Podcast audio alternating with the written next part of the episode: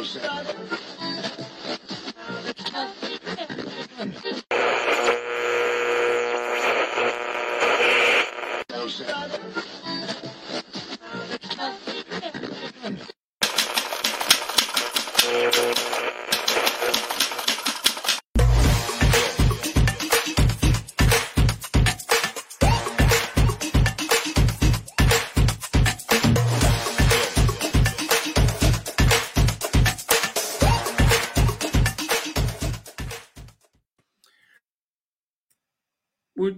dia a todos vocês. Eu, eu fico esperando aqui o delay do, do aplicativo para ativar o microfone.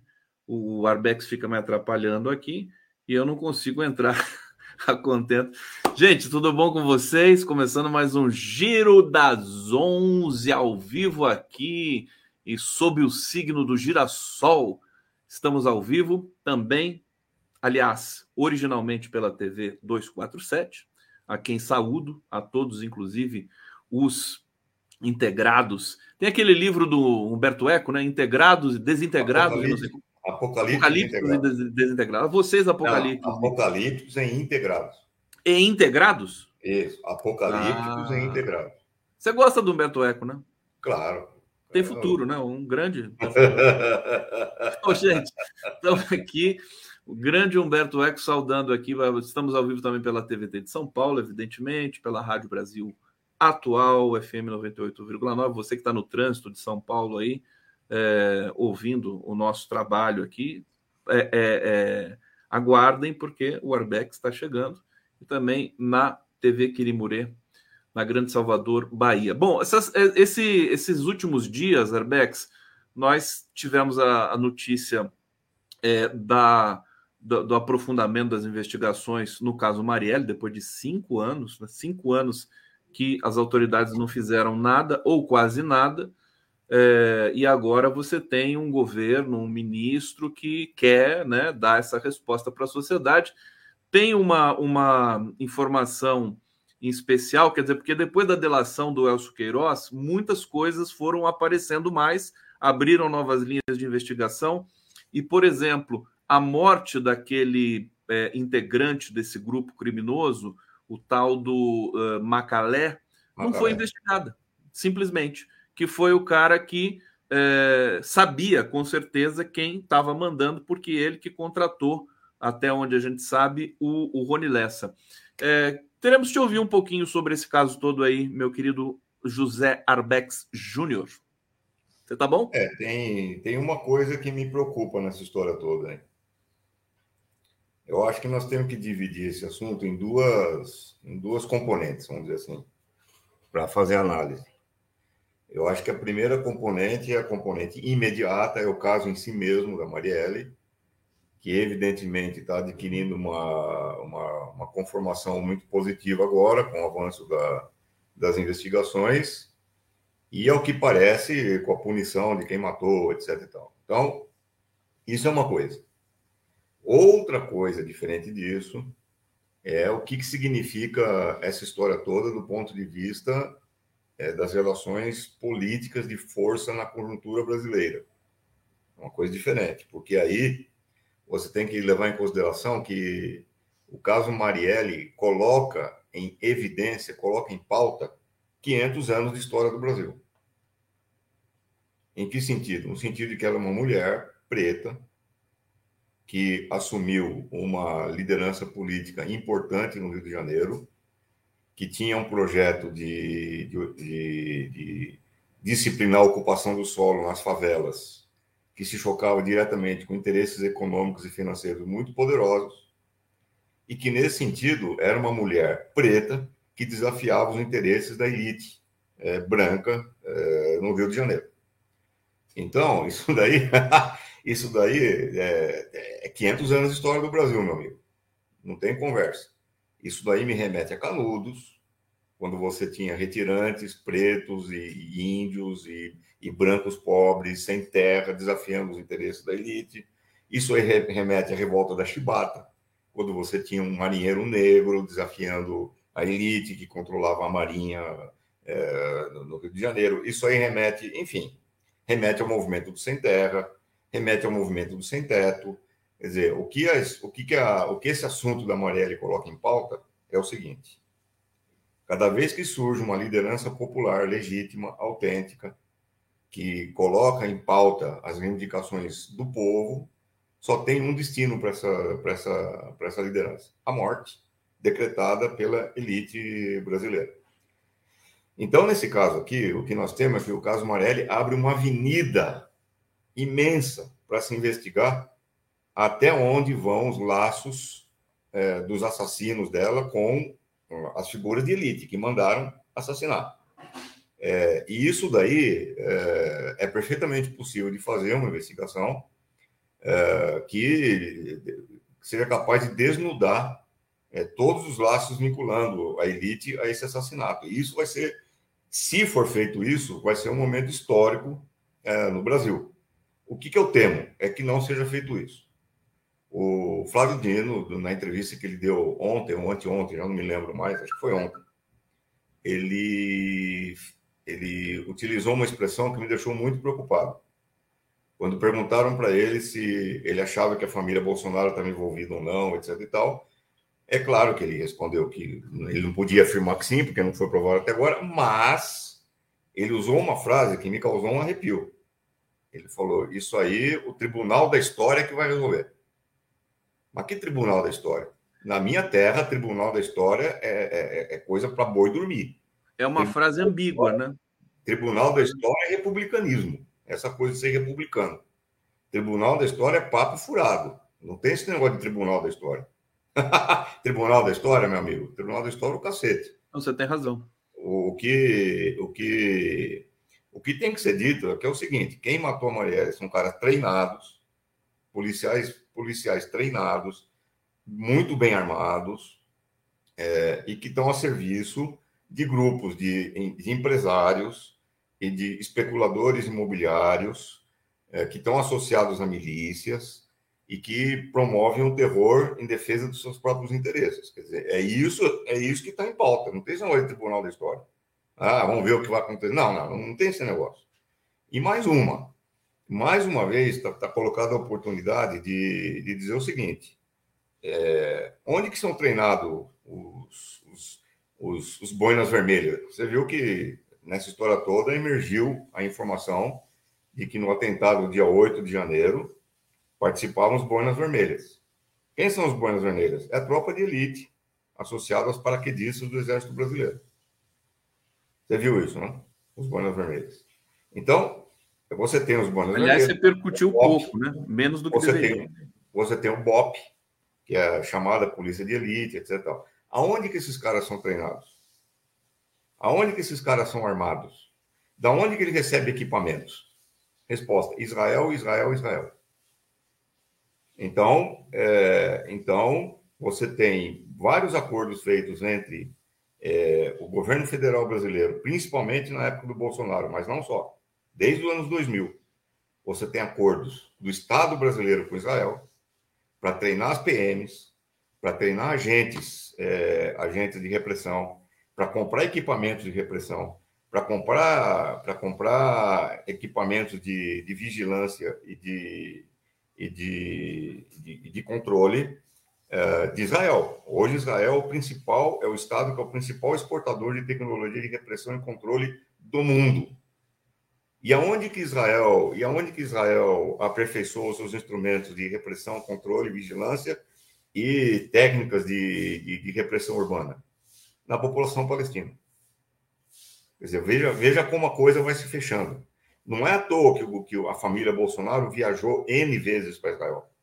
Não é à toa que a, que, a, que a família Bolsonaro fazia questão de pousar em fotos com a bandeira de Israel ao fundo.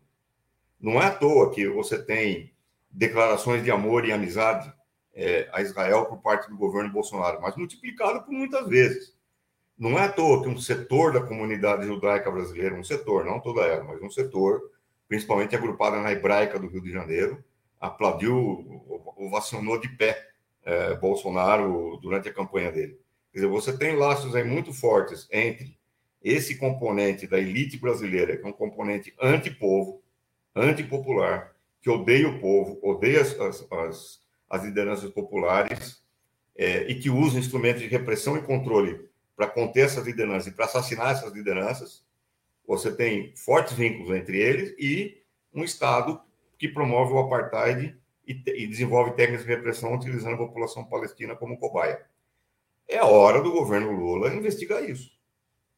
É hora de dizer, não, nós não queremos mais esses porões agindo aqui no Brasil. É hora de revogar os acordos com Israel, porque pratica o apartheid. É, o governo Lula vai fazer isso? Ele Agora, deixa eu só entender, deixa eu só entender. Ou vai coisa. deixar para o Tribunal da História julgar e não, não sei não, o quê. Não. Foi uma frase infeliz do Flávio Dino. Né? Tá, tendo, tá tendo uma performance aqui fantástica, o Dino, mas essa frase foi de fato infeliz. Agora, é, você está falando é, de Israel, é, é, muito importante o que você está dizendo aqui, aliás, é de alto, de alto impacto essa, essa associação. É, isso é oficial do governo brasileiro, essa colaboração? Opa, opa é só digitar no Google. só digita no Google, acordo. Mas assim, é, da, das Forças Armadas, o que, que é? Qual, qual, qual é, é do, da, das Forças Armadas e da PM. E da PM? O, o BOP do Rio de Janeiro foi treinado em Israel. É só digitar, digita aí, BOP Israel. Vai ver. Ó. E, e, o, e o, o, governo Lula tem, uh, enfim, uh, pode mexer nisso. Pode, pode, Claro que pode. É um acordo claro feito entre estados. É um acordo feito entre estados. Uhum.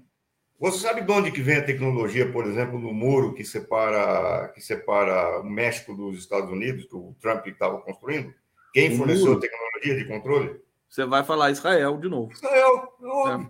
Israel hoje é o maior, é o maior, é um estado terrorista exportador de controle de, de, de, de populações urbanas e de. Ah, de onde que vem o caveirão? Também é Israel. Israel. então é o seguinte, meu amigo, você, a família Bolsonaro, principalmente, mas não só, eu repito, não só, também no governo Lula foram feitos acordos, no primeiro e no segundo governo Lula. É, por que, que isso daí é importante? Porque se começar a mexer nisso, ou seja, se começar a mexer nos instrumentos de controle que a elite brasileira criou para vigiar os movimentos populares e para reprimir as lideranças populares, que é o que a investigação da Marielle permite fazer hoje, se começar a mexer nesse vespeiro aí, aí nós vamos ver as ramificações, é, quem controla de fato a PM, quem, quem determina a política de genocídio que existe no Brasil, que mata 60 mil jovens negros por ano nas periferias das grandes cidades, segundo estatísticas da ONU, não segundo a estatística do Arbex, segundo a estatística da ONU. É, então, a, até onde vai o braço é, da elite brasileira é, no sentido de controlar esses movimentos? Aí você, você tem uma avenida aberta para investigar tudo. Agora, se deixar para o chamado Tribunal da História, meu amigo, isso aí vai para essa lenda. Tribunal da História, Dino, não fale mais isso, por favor, porque realmente é aquela coisa o Dino foi muito republicano. O Dino está se destacando muito. Agora, é, deixa eu só trazer um comentário aqui, pedir para vocês darem um like, participarem aqui intensamente, fazerem os superchats aqui, estão autorizados. O Arbex gosta muito de superchat. Olha a cara do Arbex, ele vê um superchat ele fica todo feliz. Aqui o Marcelo Quintão.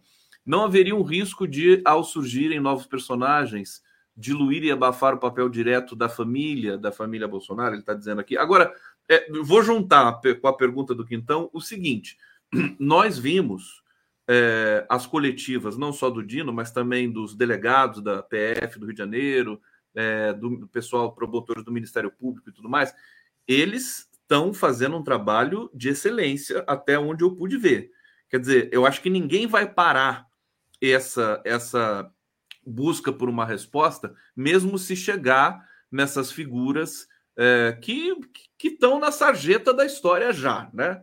para dizer o mínimo. Bolsonaro já não tem mais foro privilegiado, sabe? Já já está numa situação tá inelegível e tudo mais. Ninguém vai ficar, acho que cheio de dedos para apontar o dedo para esses essas personagens. O Abex está nervoso, ele vai falar. Atenção. Vamos lá, Bex, fala para mim sobre isso. não estou nervoso. o meu temor é que isso daí pare no, no, no, no, degrau inicial ou no degrau intermediário dessa história. Por exemplo, prender alguém da família e pronto, está feita a justiça. Não está feita a justiça. O buraco é muito mais embaixo. Dizer, o meu temor é de que haja um grande circo na, na prisão de, de, alguns caras, peixe pequeno, é, clero, baixo clero. E aí eu estou chamando de baixo clero, inclusive os membros da família, baixo clero. Porque, na verdade, isso daí, eu repito, é, uma, é, uma, é um esquema, vamos dizer assim, é uma, não é um esquema, é uma lógica de operação do Estado brasileiro que percorre 500 anos de história do Brasil, meu amigo. Dizer, então, é, e hoje você tem a oportunidade de ter um presidente da República identificado com o povo para investigar as responsabilidades, até onde vão as responsabilidades dos chefes dos aparelhos de repressão para fazer esse tipo de operação. Quando você teve isso na história do Brasil antes? Nunca. É uma oportunidade única. Oportunidade única. Então, hoje, você tem um, um presidente do, do, país que pode dizer: opa, outra revolta da chibata aqui não, meu amigo. Aqui você não vai, você não vai assassinar quem está quem tá, quem tá se manifestando, não. Porque aqui tem um presidente quer investigar isso. Aqui tem um governo que quer investigar isso. Então, é o seguinte: é uma oportunidade única que nós temos é, de fazer uma operação de, de larga escala, de grande envergadura, no sentido de ir até o fim nesse processo. Eu concordo com o rapaz que perguntou sobre se incluir mais personagens, não tem, não tem o risco de diluir, abafar o papel, Marcelo Quintão. Teria esse risco dependendo dos personagens. Se você multiplicar personagens de, de, de quinta, do, do, quinto escalão, sim, aí você teria. Agora, se, se, os novos personagens forem os caras que mandam na PM, que mandam nas, na, na, na, é, nas Forças Armadas, que mandam no comércio de armas no Brasil, Aí a história é outra. Eu vou lembrar só o seguinte, mais uma coisa, para ver o, o tamanho da, da, da, encrenca que nós estamos mexendo aqui. Da onde surgiram as UPPs? Essas que, que controlam o policiamento nos morros do Rio, etc. Tal. Da onde que elas surgiram? Lula? Foi no governo Lula, não foi? Não, mas da onde que elas surgiram? Só para a gente entender como se dá essa articulação. Elas surgiram da experiência, da experiência da ocupação no Haiti, por parte das, das tropas brasileiras que participavam da MINUSTAH. A MINUSTAH era, era a força de ocupação da ONU, enviada ao Haiti, ao Haiti para garantir a, a, a, paz, lá em Porto Príncipe, né, na, na, nas maiores cidades do Haiti. E nesse, e nesse contexto de ocupação, a MINUSTAH, as tropas de, da ONU, desenvolveram tecnologias de repressão aos, às insurreições, insurreições urbanas. Elas, ela, MINUSTAH, as tropas comandadas pelo Brasil. Quem era o comandante da MINUSTAH no Haiti? General Heleno. Não, e o Braga Neto está diretamente envolvido no estudo. Peraí, calma. As UPPs que atuam no Rio de Janeiro hoje, ou que atuavam, ou que ainda atuam, não sei, como no Morro do Alemão, etc., foram diretamente inspiradas na experiência de ocupação no Haiti, da MINUSTAH, comandadas pelo general Heleno. Quer dizer, aí você tem um vínculo direto entre as forças de repressão oficiais, vamos dizer assim, da PM, das Forças Armadas, etc. e tal, e os bandos que agem, é, na, na, as milícias e etc. Está aí o vínculo. Como você falou, o Braga Neto, diretamente envolvido. Então é o seguinte: ou investiga todos esses casos e vai até o fim nesse processo, e inclusive expõe os acordos de vigilância e repressão feitos com o Estado terrorista de Israel é, ou se faz isso daí, ou, ou, nós vamos ver um grande circo. Ou a gente. Os peixes volta... pequenos vão ser presos, os é. peixes pequenos vão ser presos, e tá feita a tarefa, e não sei o que tal. Então, eu tô, eu tô muito Oi? atento ao que você está falando, né? Você está pedindo uma, uma, um aprofundamento para pegar a raiz do problema, a estrutura do problema. Israel, né? Haiti, muito forte isso, importante ser dito.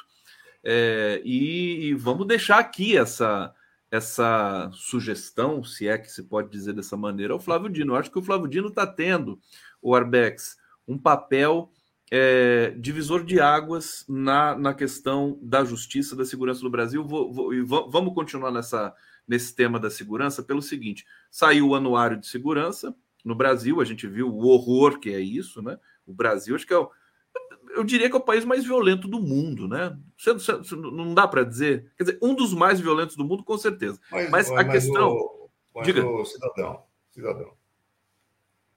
O Brasil até hoje não aboliu a escravidão. O que, que você quer? Pois é, isso, isso não é. uma metáfora, né? O, o, o tem, tem razão. Mas deixa eu só formular a questão para você. O Dino, ele chegou é, é, depois, inclusive foram, foram, foram anúncios juntos, não sei se por acaso, acho que não, da questão da Marielle, da investigação sobre a Marielle e do programa de segurança pública do governo Lula. É, nesse programa, o, o, você tem toda a revogação daquela política de armas, de armamentos, de compra de armas, de CAX e tudo mais. Foi um programa muito elogiado por especialistas. E aí, a, a, mas o que mais me impressionou é o seguinte: o, o Flávio Dino está dando de bandeja para a esquerda, de maneira geral, capturou o discurso da segurança. Eu acho que isso é inédito no Brasil. Você sentiu isso? Queria ouvir você sobre isso. Não, sim, eu não, atenção, eu não estou atacando o Flávio Dino. Ele está fazendo. Não, mas um nem trabalho. eu estou defendendo. É só não, uma questão ele, de constatar. O, o Flávio está fazendo um grande trabalho, isso é evidente, só um idiota não vê isso daí. Mas ele está fazendo um grande trabalho. O que me preocupou foi essa frase dele, que o Tribunal da História vai julgar, porque eu não sei até que ponto essa frase já é uma, uma, uma, uma maneira de dizer, olha, nós não vamos punir a cúpula, ou é simplesmente uma frase infeliz. Então, é isso que me deixou preocupado. Agora, eu, de resto, eu estou de acordo com você. É, eu acho que o. Mas eu queria eu que você falasse que o... especificamente, porque a esquerda sempre teve dificuldade com o tema da segurança. Sim, claro. Ainda mais agora, com os clubes de tiro, que são células nazistas, etc. E tal. É... Outro dia eu falei aqui no teu, no, no, no, na nossa conversa, falei uma coisa que passou meio batido, mas que me deixa muito orelha em pé, é que lembra que eu falei que os nazistas ganharam na Turíngia? E a Turíngia, na Alemanha, é uma, é uma região simbólica da Alemanha. A Turíngia, onde fica Weimar, que foi sede da República de Weimar após a Primeira Guerra Mundial. É, é lá que nasceu, é nessa região que nasceu Martinho Lutero, é nessa região que nasceu Johann Sebastian Bach. É uma região simbólica da Alemanha. E lá o nazismo foi vitorioso nas últimas eleições. Bom, e daí? O que isso tem a ver com nós? Acontece que tem um estado brasileiro que tem um acordo de irmandade com a Turíngia. Esse estado é Santa Catarina.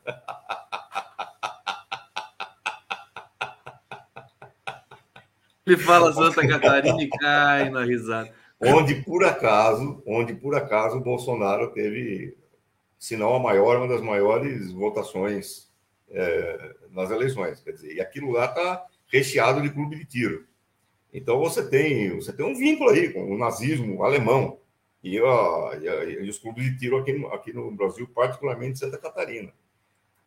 Então é óbvio que a, aquilo que o Dino está fazendo hoje é uma coisa extremamente importante. Agora, não é suficiente ainda, porque é o que eu estou dizendo.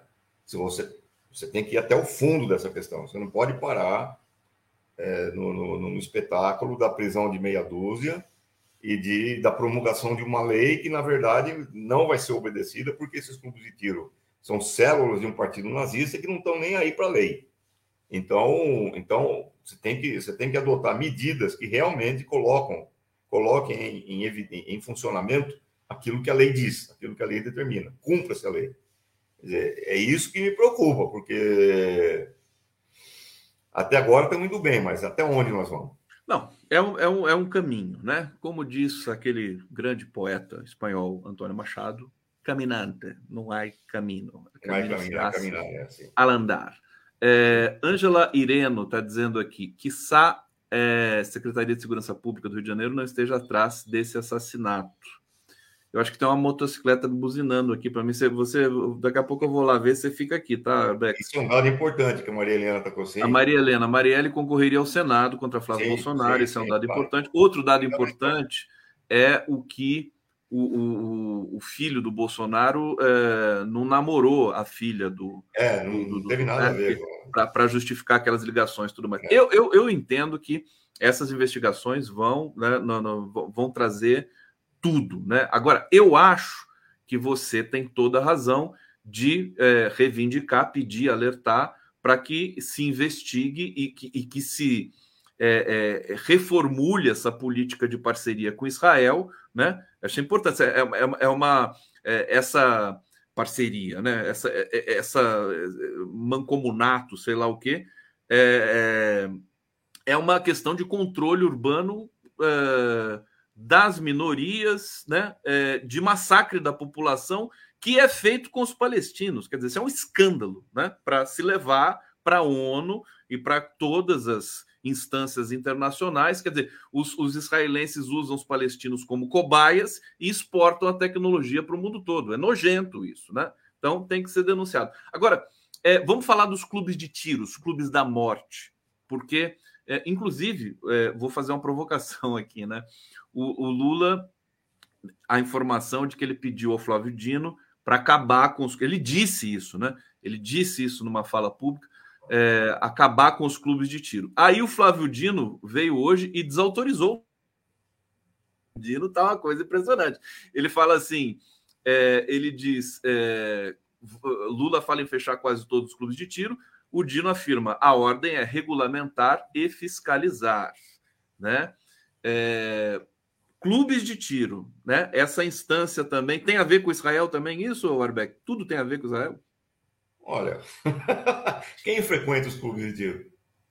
Sei, tem que ver quem frequenta, tem que ver se tem um oficial da PM frequentando, tem que ver se tem gente das Forças Armadas frequentando, tem que ver de onde vêm as armas, que tipo de arma eles usam, quem controla o comércio dessas armas, tem que ver tudo isso. E aí você vai ver, você, você vai concluir se está relacionado ou não. Esse que é, a questão é essa. Então,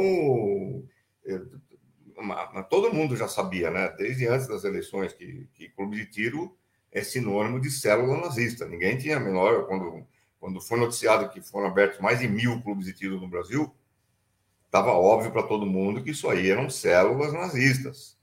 Você deve se lembrar de que de, nos exercícios de tiro ao alvo, nesses clubes de tiro, um dos alvos preferidos que eles colocavam era um pôster com a cara do Lula.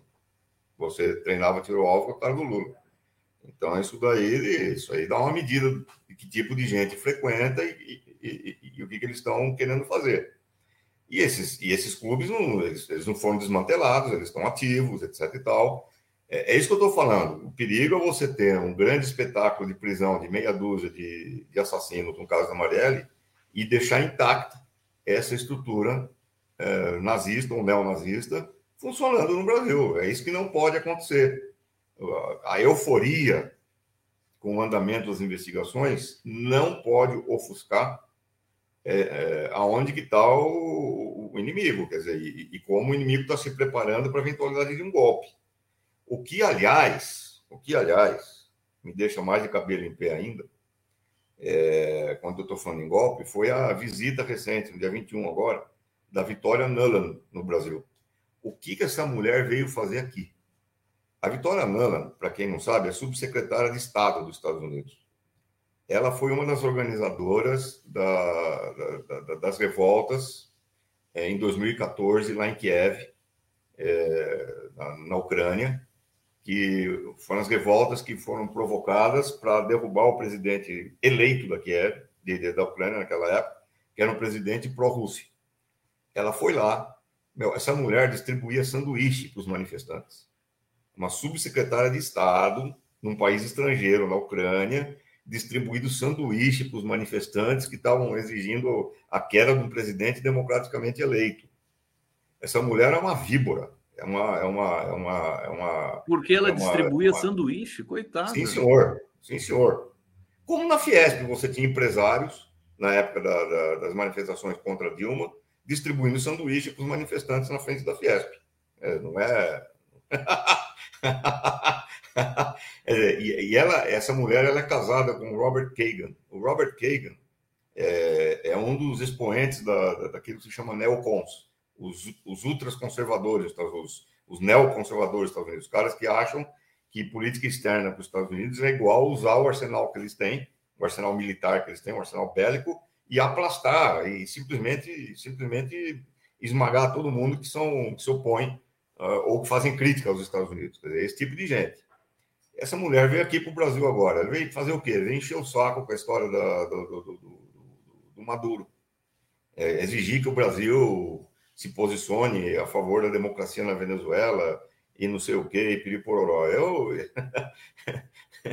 Mas os Estados Unidos eu... sentiram a ação do Lula, né? Sentiu o Galvão, né? Porque então, o Lula foi lá e resolveu o negócio, né? Então, e aí ela veio aqui para fazer pressão. Quer dizer, então, quando nós estamos falando em golpe, e você, vem a, você tem a visita de uma articuladora de golpe como essa, uma reconhecida articuladora de golpe. Isso que eu estou falando não é segredo, de novo, eu, eu, sempre falo isso, porque aí o não, o Arbex fica falando em teoria da conspiração, é uma um cacete. Tudo isso que eu estou falando, se você fizer uma, uma, uma rápida pesquisa no Google, você vai encontrar tudo isso que eu estou falando, são coisas públicas. Eu só estou juntando 2 mais 2. 2 mais 2 igual a 4. É isso que eu estou fazendo. Então, não tem nada de conspiração, não tem nada de segredo, etc. E tal. É tudo público e escancarado. Só tem que juntar os, os, os pontos aí.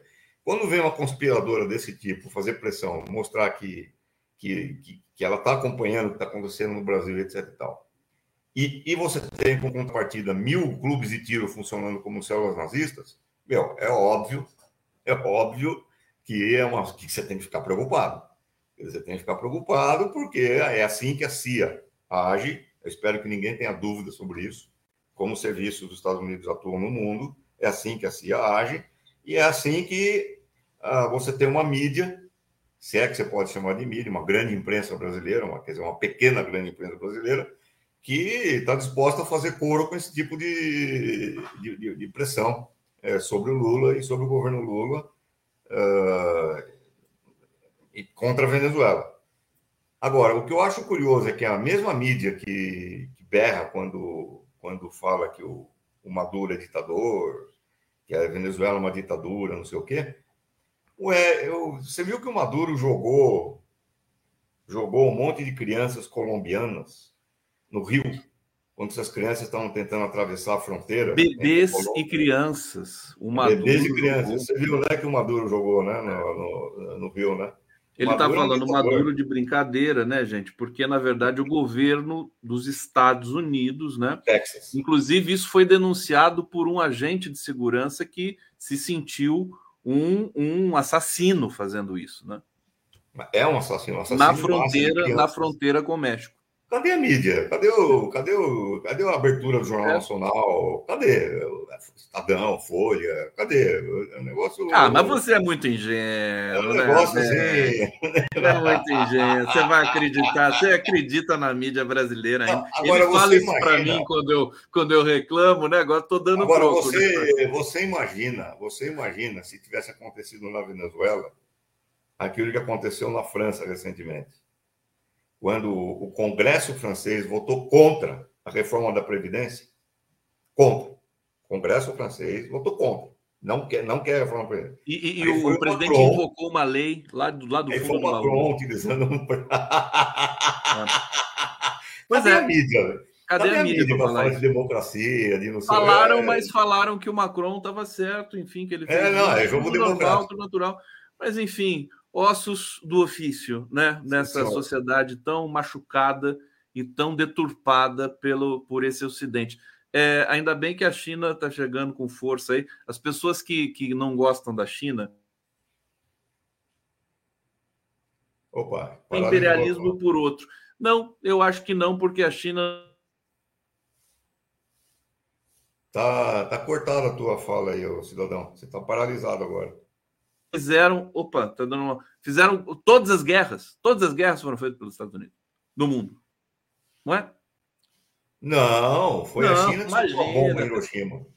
Foi a China que soltou a bomba em Hiroshima. Foi a China que soltou a bomba em Hiroshima. O, o Oppenheimer é chinês, né? Hã? Foi a China que matou 4 milhões de vietnamitas, cambojanos, laosianos na, durante a guerra do Vietnã. Foi a Deixa China eu... que botou o Pinochet na, na, na ditadura do Pinochet. Foi a China que apoiou a ditadura do, no, militar no Brasil. Tudo foi a China. Você, você não... Ô, meu, você tem que estudar história, bicho. Você não está por fora, pô. o Arbex machuca, né? Machuca, isso que é bom. É impossível hoje. O, o Arbex, deixa eu aproveitar, então, para é, sacar uma, uma questão com você aqui, que é da volta do Trump nos Estados Unidos. É, a, não só a Nuland veio no Brasil, mas a embaixadora estadunidense também, salvo engano. A Nuland se encontrou com o Celso Amorim e é, a delegação é, diplomática americana se encontrou, acho que com toda a delegação também, né, no, o Itamaraty brasileiro e tudo mais. Não sei se teve encontro com Lula, agora não me lembro. Agora, é, muito se perguntou nessa visita se o Brasil poderia e se os Estados Unidos teriam humildade para isso, é, é, e, e, não me chame de ingênuo, porque a questão nos Estados Unidos está muito complicada. O Trump pode voltar e me parece que os Estados Unidos não sabem muito bem como fazer para evitar essa que seria, de um certo ponto de vista, um, um, problema. Quer dizer, o Trump tá, pode ser preso, né? Ele pode ser preso. Você tem acompanhado isso? Porque qual que é a experiência do Brasil? O que, que o Brasil poderia ajudar os Estados Unidos? A gente tem uma experiência com Alexandre de Moraes, com Flávio Dino, quer dizer, com toda essa. É, é de uma certa maneira, o Brasil está tá, tá fazendo um trabalho interessante sobre isso. Não. Tem nada a ver uma coisa com outra. Não o quê? O, estru, as estruturas brasileiras, a maneira como se desenvolve o jogo político no Brasil, não tem nada a ver com o que acontece nos Estados Unidos. A começar do fato que o Trump poderia concorrer mesmo preso. Mesmo estando preso, ele poderia é, mas... e poderia assumir a presidência dos Estados Unidos. Em segundo lugar, você está falando do Brasil, que eu, eu vou repetir de novo, é, é, outro mantra meu, que, mas tem que repetir, porque você tem no Brasil um movimento que se chama Movimento PT, Movimento de Trabalhadores, que começou nos anos 70 e que, e, e que se desenvolve até hoje, em associação com movimentos sociais, tipo MST, e MTST, que constitui um fenômeno ímpar no mundo, uma coisa única no mundo. Foi esse movimento de base, movimento social, que impediu a vitória do fascismo no Brasil. Esse movimento. Apesar dos parlamentares do PT, apesar dos deputados do PT, do senador, apesar, de, apesar do republicanismo do PT, foi esse movimento que impediu a vitória do fascismo no Brasil. Você não tem um movimento igual esse nos Estados Unidos, nem de longe. Então você está falando de coisas diferentes. Ao mesmo tempo, você tem nos Estados Unidos, e de novo, e de novo eu pergunto, cadê a imprensa para falar disso? Vou te dar um dado só para você ter uma ideia do tamanho da tragédia hoje nos Estados Unidos. Nos últimos 12 meses, só nos últimos 12 meses, nos Estados Unidos, aumentou em 40% o percentual de famílias que estão sendo despejadas de suas casas por falta de pagamento da, da, da, da dívida. 40%, um aumento de 40%. E lá não tem conversa, o oficial de justiça já vai com a polícia do lado. Quer dizer, o cara não, o cara não entregou a casa, não tem jeitinho, não tem, ou oh, dá mais um dia para gente. Não, não tem isso. Você não entregou a casa, você é preso. Lá não tem MST, não tem MTST, não tem nada disso, né? Não tem, não tem. O que não quer dizer que não tem esquerda. Tem esquerda, inclusive uma esquerda que tem está organizando greves importantes, está organizando greves importantes, estão organizando movimentos importantes. Tem uma esquerda que está que, que age, que atua. Tem. É, não é verdade que não tem. Tem.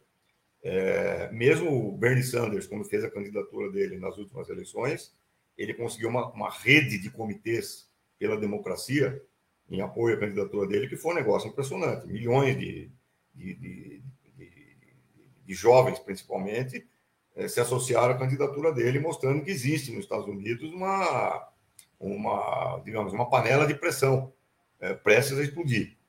Agora, nessa situação social que está vivendo hoje os Estados Unidos, em que você tem filas de famintos, é, que para comer depende da, da ação de, de filantropia, como Rotary, Lions, e que 40 milhões dependem do food stamp, que é o selinho de comida lá é, para a família necessitada, numa situação como essa, em que as famílias estão sendo despejadas de suas casas, é, existe sim um grande perigo de que um, um, cara como o Trump acabe ganhando as eleições, porque o negro desesperado, ele não está vendo solução com o Partido Democrata, acaba, acaba indo para o Trump para eleger o, o, o cara que talvez resolva a situação.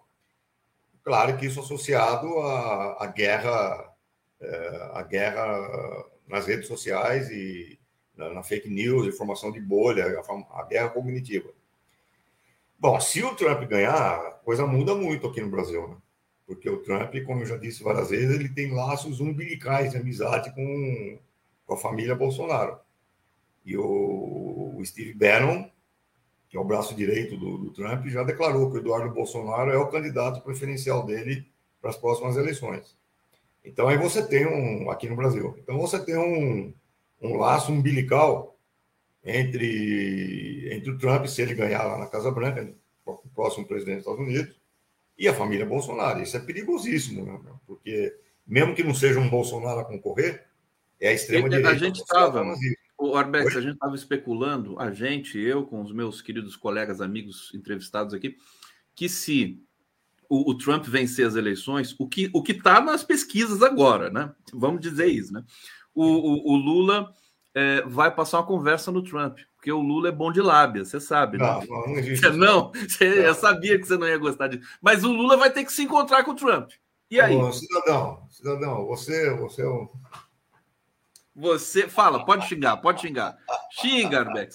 Olha, deixa eu pegar aqui, eu não resisto. Eurico de Arruda Neto, Arbex é ótimo. Falar em tribunal da história pode pronunciar pizza, impunidade, Dino nos perdoe, sionismo é uma praga. Olha só o Eurico aqui, ganhou o Arbex agora com, essa, com esse comentário, hein? É, Marcelo Quintão, obrigado pela resposta esclarecedora, Arbex. É, deixa eu ver o que mais nós temos aqui. Arbex, estamos chegando ao final da sua participação. A minha querida e doce Denise Assis está aqui para me salvar de você mais uma vez. e você rindo aí sem parar. É, eu acho que não, acho que essa, essa, essa resenha do, de Israel, Haiti, Força de Segurança realmente é muito importante. Isso merece uma reflexão mais aprofundada. E o que, que eu posso dizer para você? Obrigado, parabéns por essa tão engenhosa. Né? Glória. Deixa, deixa eu achar a vinheta aqui, peraí, deixa eu achar a vinheta para a gente fazer o nosso final aqui. É que a força esteja com você, meu oh, querido. Glória. Abraços na Romilda oh, e tamo glória. junto. Tchau.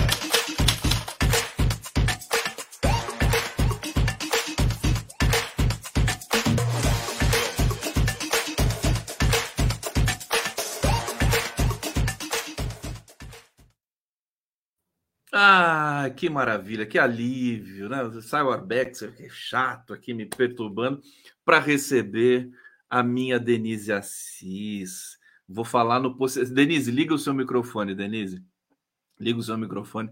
Tô brincando, todo mundo sabe que eu amo o Arbex, né? Tá, ele fica até com vergonha quando eu falo isso. A Denise também, né, Denise? Também, também. Claro. Eu também te amo, né? É isso. Você, você somos uma dupla imbatível. Tudo bom com você? Tudo bom, bom saudade. Você me abandonou. Saudades, pois é, mas passou, tá tudo bem. Passou, tudo passou, bem. Tá tudo, tudo bem. certo.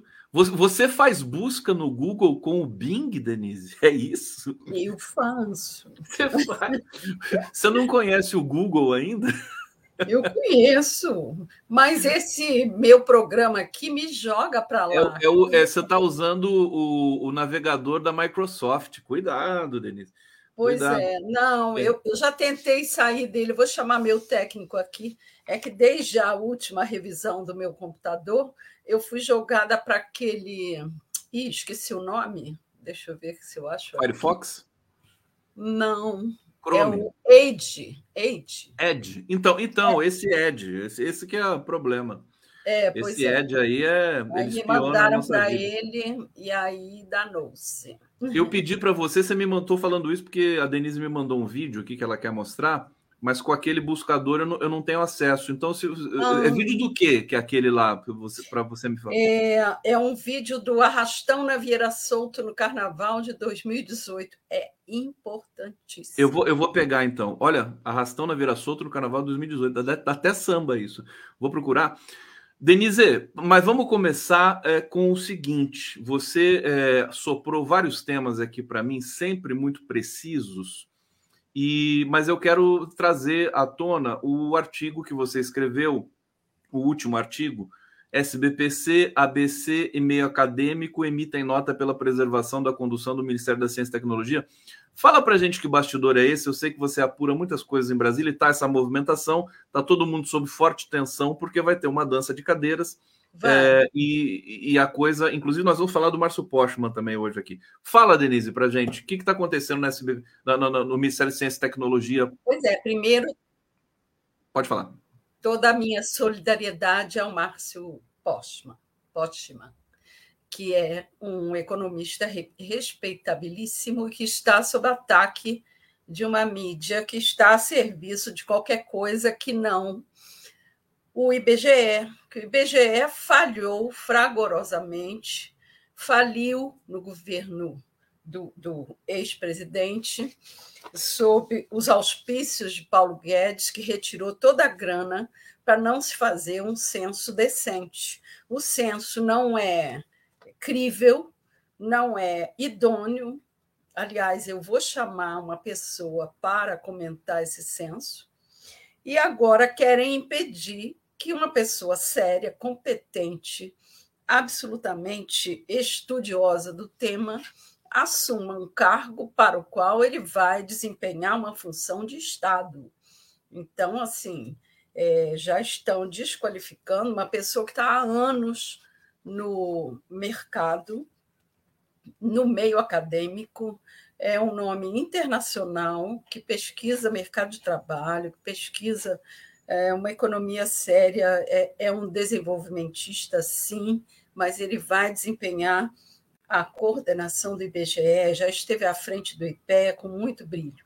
Não, então, só, só minha... fazer um comentário, Denise. O, o, artigo da Malu Gaspar, quer dizer, aquilo foi um nojo. Quer dizer, um ataque pessoal. Fez... Pessoal. Um chamou ele de incompetente, é isso.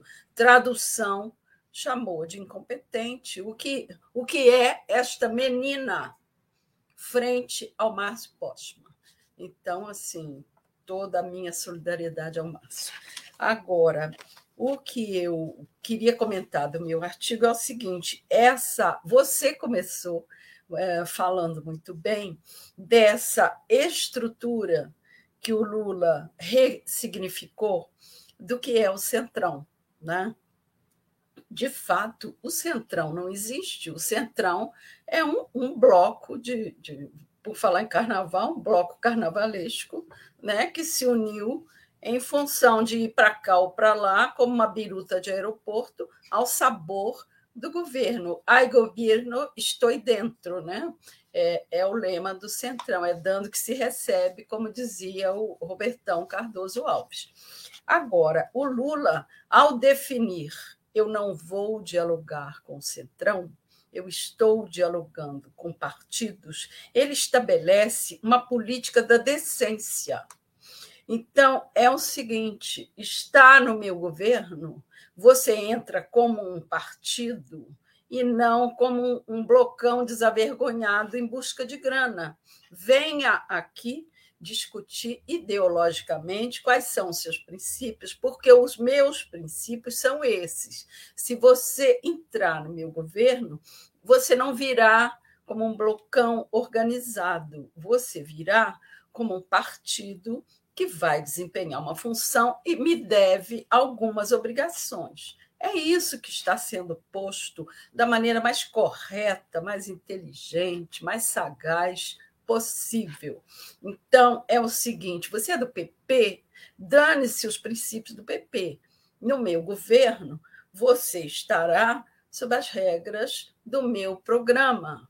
E se você pisar fora da bacia, você sai com uma justificativa de que não atendeu aos meus princípios. Então, o Lula está reorganizando uma política que foi desgastada desavergonhadamente para que se instituísse no Brasil uma política de ultradireita que só nos levou para o buraco. Está aí a agência FIT nos recolocando na estabilidade econômica com uma nota de BB, ou seja, normalizamos novamente o cenário econômico, voltamos a ser respeitados e atrairemos investidores com um fundo de reserva na casa de 360 bi. Então, é isso que o Lula está fazendo, revigorando o Brasil do ponto de vista econômico, político e da decência. É simples. Aliás, é, Denise, eu achei antológica a fala do Lula e foi tratada como antológica mesmo, até pelas mídias convencionais. Ele disse: o Centrão não existe. Não existe. É isso, é, quem, é, quem é o presidente do Centrão? Né? É. Ele traz, porque o Centrão é uma espécie de coringa que a própria ele mídia. Tirou usa. a coroa do Lira. Sai pois é, ele tirou. É, tirou. Você não representa coisa alguma, você representa a Câmara para a qual você foi eleito e você que coordene uma pauta que vai atender aos princípios do Brasil. Então, assim, sobre o meu artigo, eu queria falar exatamente que o Lula vai tentar reorganizar o governo de acordo com as necessidades e as conversas com cada partido. E está nesse bolo esse Ministério da Ciência e Tecnologia, que é da maior importância estratégica não tem coisa mais estratégica. Tanto Aliás, essa... o Nicoleles eh, se queixou e falou sobre isso aqui também. Exatamente. Então, tanto é assim que a Luciana Santos foi convidada para a reunião do Lula com a embaixadora americana e com o presidente da NASA para discutir questões estratégicas a, o, o, Ministério da Ciência e Tecnologia ele envolve desde o que está sendo pesquisado na universidade até o que está sendo monitorado na Amazônia. Satélites, defesa, tudo isso está incluído nesse ministério, nos princípios e no financiamento que ele tem que ter e que lhe foi tirado. No governo anterior, esse ministério tinha um orçamento da casa de 6 bilhões. O que são 6 bilhões? É o que está se arrecadando aí na praticamente na loteria. E o, o Lula chegou e já passou isso para 10 bilhões e, e prometeu que isso será né, revigorado a cada necessidade é necessário. Isso tem uma linha direta com as universidades que financiam linha de pesquisa. E quando vocês tomaram a vacina contra a Covid, pode saber que essa vacina nasceu inicialmente numa universidade, não foi só no Butantan, entendeu? Então, assim, é vida, é estratégia, é defesa, é tudo. Então, as universidades estão brigando por manter esse orçamento, esse, essa, essa visão do, e, do, e, a ministra também, desculpa te E a ministra, porque a ministra ela está ligada ao FRJ, ela está ligada à, à FAPERJ, ela está ligada a fundos de, de pesquisa, é uma pessoa que vem do meio acadêmico, não é um, uma centrona, entendeu? Que vai sentar lá e vai fazer é, contrabando de robótica. Então, pelo amor de Deus, né? vamos, vamos ter atenção para isso e vamos prestar atenção no que estão dizendo grandes instituições desse país, como a SBPC e a Associação Nacional de Ciências e outros, e todas as universidades, e a Andif, Andif que é a Associação de Reitores de Universidade, enfim, é, o momento é para se pensar. O Lula está empreendendo esses diálogos com muita sabedoria, com esse princípio restabelecido de partidos e não de centrão, né? E vai pensar nisso, porque querem tirar a Luciana e, e arredarem o Silvio Almeida, olha, com a acusação, entre aspas, acusação de que ele é muito acadêmico. O que a gente quer é sabedoria, é ciência. Como é que está tirando o Silvio Almeida, porque ele é muito acadêmico? Nós estamos no governo anterior que negava a ciência, que negava o conhecimento. O que, que é isso? Alto lá, né? Vamos ter o mínimo de bom senso. Isto... Denise Assis. De, é, desculpa, você concluiu, querido? Ah, já. Já? Deixa eu só trazer aqui mais um comentário. É, o Robson Bob Sobreira está aqui elogiando o Arbex. Não faça isso, não elogie o Arbex. Ele fica se achando depois. Arbex é 10 por citar CIA e Mossad, os outros. Olha, o Arbex mandou um recadinho aqui para é, enviar ao Postman a solidariedade dele não, também. Eu ia falar exatamente isso. Aliás, ah. tem, tem, todo um, tem toda uma conversa aqui no chat privado aqui do da nossa transmissão, é, é, o Arbex elogiando a Denise, a Denise elogiando o Arbex, alguma coisa Opa, linda. É, uma rasgação. E o Arbex é, deixando aqui a solidariedade ao Márcio Postman também. Detalhe, detalhe. É, eu falei isso quando apareceu a matéria da, do Globo, da Malu Gaspar, a Miriam Leitão depois foi lá também apoiar isso tudo, a CNN caiu de pau em cima do Márcio Postman também, e o Nassif, como sempre, o nosso querido decano do jornalismo mediático, ele é, denunciou esse ataque, é, no que foi seguido por todo o tecido da mídia independente, e eu falei: é, esse ataque do Globo ao Postman vai, torna ele mais favorito ainda para assumir o IBGE. O que, que aconteceu? O Lula, o Lula falou que ele disse... vai assumir IBGE porque eu quero. Aos costumes. É. Então, eu, o Postman, na verdade, foi homenageado nesse período aqui. Ser criticado Merece. daquela maneira é receber uma homenagem, basicamente.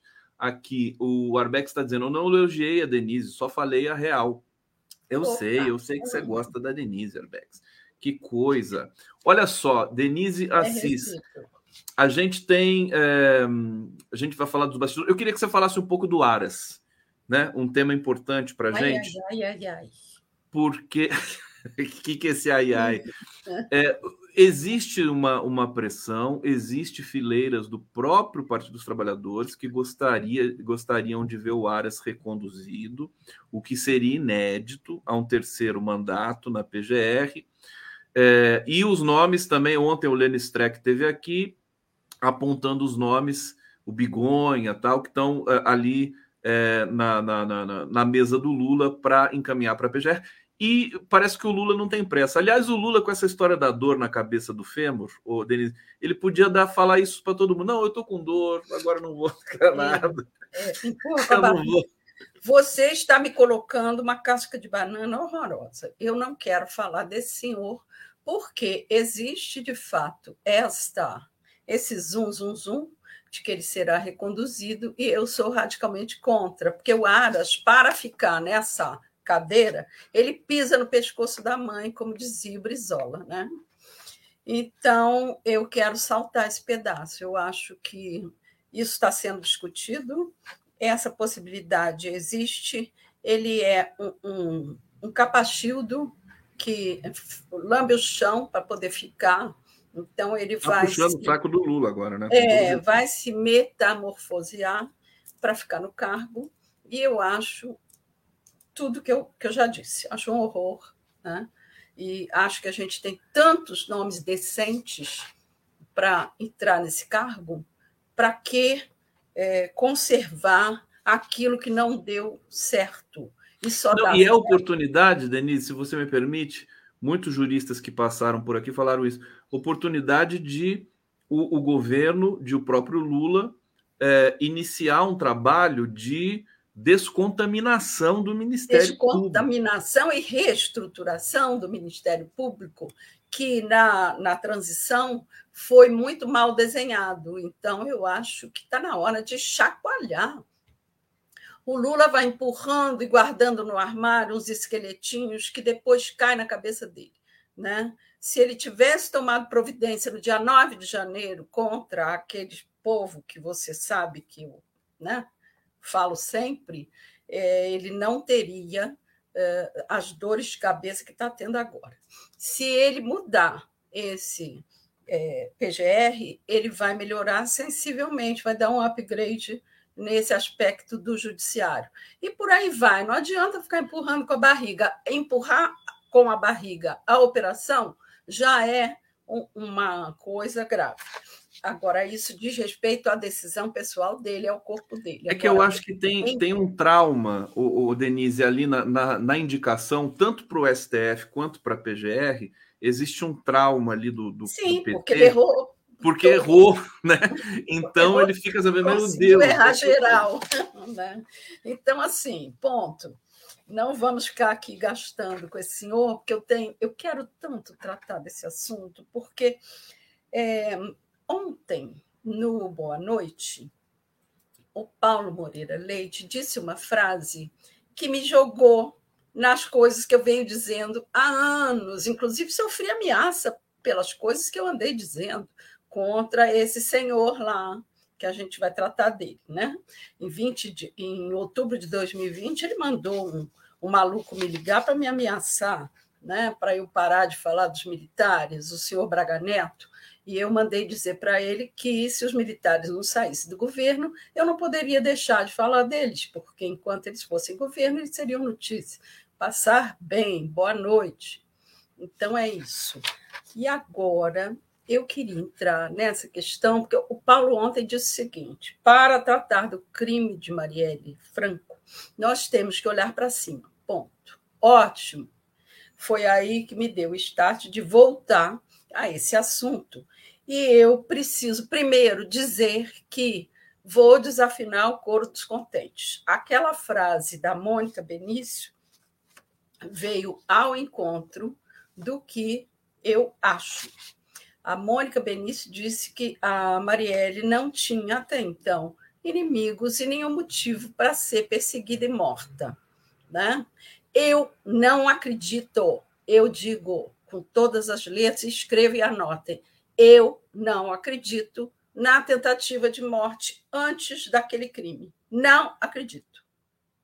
Isto é treinamento militar para quando você oferece alguma delação e alguma é, é, contribuição ao que está sendo investigado, você mistura umas mentiras no meio para poder embaralhar o jogo e não chegar ao mandante. Ele entrega até a metade, ele não vai entregar tudo. E essa mentira foi plantada no meio dessa delação para desvirtuar o mandante, porque dizendo que a Marielle tent, é, tentaram matá-la antes, tira do cenário que eu vou desenhar agora, se você me permite, por favor. Olha, no dia 13 de fevereiro de 2018, nós estávamos no final do carnaval. E neste final de carnaval, houve um assalto de um grupo de oito é, meninos né, em situação de rua na Vieira Solto. o Jornal Nacional mostrou aquilo como de extrema gravidade, um arrastão na Vieira Solto. Imagine alguém assaltando na Vieira Solto. Isso é um desplante, isso é um assinte à elite brasileira. E mostrou esse vídeo aí. Vocês vão ver que é meia dúzia de gato pingado. Olha lá, tem oito rapazes correndo. E nem se sabe exatamente se todos estavam participando do assalto. Né? Três participaram, olha lá. Isso acontece no Rio de Janeiro todos os dias, toda semana, né? E isto aí foi o pretexto usado pelo Michel Temer para chamar uma intervenção federal no Rio de Janeiro. Ora, uma GLO.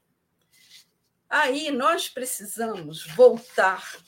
Todo dia a gente tem falado em GLO e a gente não para para saber do conceito ao pé da letra, que diabo é isso? A gente sabe o que é, mas é bom revisitar, ver essas imagens aí e comparar com o conceito. O que é uma GLO? Né? É importante observar. Ó, com base na lei complementada na, na, o Ministério da Defesa define que as operações de garantia da lei e da ordem, como aquelas que ocorrem nos casos em que há o esgotamento, presta atenção, que há esgotamento das forças tradicionais de segurança pública, ou seja, Polícia Civil e Militar, em graves situações de perturbação da ordem e concedem provisoriamente aos militares a faculdade de atuar com poder de polícia até o restabelecimento da normalidade. Nessas ações, as Forças Armadas agem de forma episódica, em área restrita e por tempo limitado. Então, o seguinte é uma desproporção, não justificava o seu Michel Temer chamar uma GLO porque nós não tivemos a subversão da lei e da ordem. A gente teve um assaltinho vagabundo de um bando de pivete. Isso, porque foi na Vira Solto, era um pretexto. Pre... Você, você, acha ou, ou, tem certeza de que o Michel Temer foi é, atropelado pelos militares nessa questão? Não foi atropelado, ele foi cúmplice, ele estava foi, retribuindo. Foi ele, ele não foi ele não foi obrigado a fazer isso? Quer dizer, chegou lá um não. general e falou: ah, você vai não. fazer isso. Ele, foi, ele confabulou, ele estava retribuindo a conspiração promovida pelo Sérgio Artigonha e pelo Vilas Boas para colocá-lo no poder. Em retribuição, ele prometeu, tal como o Bolsonaro, que visitou Vilas Boas assim que tomou posse e disse: Nós faremos o que eu prometi, nós vamos jogar esse país para a direita. Ele disse isso com todas as letras. E o que nós conversamos, você vai levar para o túmulo. Então, existia um pacto de voltar com os militares ao poder. O Temer seria a ponte não para o futuro, a ponte para os militares. Este era o gesto de gratidão que ele estava fazendo. E tanto é assim que no dia 16 de janeiro foi decretada a intervenção no Rio de Janeiro, e no dia é, 16, 16, espera aí, deixa eu consultar meus alfarrábios. Olha, no dia 27 de, de fevereiro, assim que ele tomou posse, o Braga Neto, no dia 16 de fevereiro, transformando o pesão numa rainha Elizabeth, porque ele tirou todo o poder da área de segurança, que é vital no Rio de Janeiro, numa reunião em que estava o Pezão, é, o Jungmann, o Michel Temer e o Rodrigo Maia, que, por justiça, temos que dizer aqui, foi radicalmente contra e só concordou quando o Pezão se pronunciou que tudo bem, que ele aceitava e qual seria a dele de dizer que não ali naquele ambiente. Então, no dia 27 de fevereiro, marquem essa data, o seu Braga Neto disse o seguinte: que o, o Rio de Janeiro é um laboratório para o Brasil e nós podemos estender esse modelo ao restante do país. Ou seja, liguem os pontos. Michel Temer agradece a Vilas Boas, decreta a intervenção. Vilas Boas diz é, que quer jogar o país para a direita, e o Braga Neto assume dizendo que o Rio é só um laboratório do Brasil, que intervenção federal militar haveria no país todo. E qual era o projeto? Levar, fazer o Bolsonaro de cavalo né, para chegar ao poder. Que, que, história, Denise, é sempre uma aula aqui de jornalismo e de história. Isso já está já tá em, em texto, Denise? Porque não, não né? Precisa, Você precisa, né? precisa. Agora, peraí, deixa eu continuar, senão eu ah, perco o que é fio, e, e, você vai ver que eu vou chegar lá. É, com o, o, o, Vilas, o, o Bolsonaro no poder, a posse e tal, instituída a GLO, Aí, feito a tal da intervenção, que durou até dezembro de 2018, e logo batendo na porta havia já a eleição para fazer a travessia para a ponte para os militares, né? Aí o IPEA faz um balanço. Bom, no dia 27, quando Braga, isso é importantíssimo, quando Braga Neto diz que o Rio de, La... de Janeiro é um laboratório, a Marielle vai para o Twitter e diz: esse general está dizendo que o Rio é um laboratório, então nós somos as cobaias, e botou cinco interrogações. Né?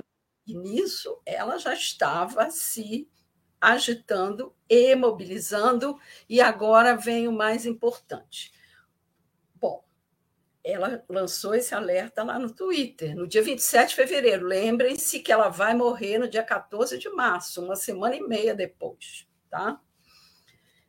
Então, é o seguinte: é, o IPEA faz, no final, lá em dezembro de 2018, um relatório chamado a intervenção federal no Rio de Janeiro e as organizações da sociedade civil. Relatório de pesquisa. Olha o que eles colocam aqui. E eu me lembrei disso, eu me lembrava disso, porque eu conhecia a Marielle nesse, nesse período. Né? Ela é elétricazinha, que nem uma abelhinha, ela parecia uma abelhinha. Era uma graça de pessoa. Então, ela, é, o, o relatório do IPEA diz o seguinte: dada a falta de transparência das ações das Forças Armadas no âmbito da segurança pública, setores organizados da sociedade civil e organizações públicas do Rio de Janeiro se mobilizaram com vistas a formar grupos de monitoramento da intervenção federal. E já nas primeiras semanas da intervenção, foram criados alguns observatórios, seja na esfera pública, seja na iniciativa da sociedade civil, que o Rio de Janeiro não brinca em serviço. Assim que houve a intervenção, eles se organizaram e formaram esses grupos para observar e acompanhar a intervenção federal. Essa iniciativa são relatadas a seguir. O debate sobre a intervenção militar do Rio de Janeiro, realizado no dia 20 de fevereiro, por iniciativa da Federação, olha aí, presta atenção, das associações de favelas do Rio de Janeiro, da qual Marielle participava. Desembocou na criação de uma comissão popular da verdade, por iniciativa de Marielle Franco, para denunciar crimes cometidos por militares, formada alguns dias depois. Vocês estão entendendo?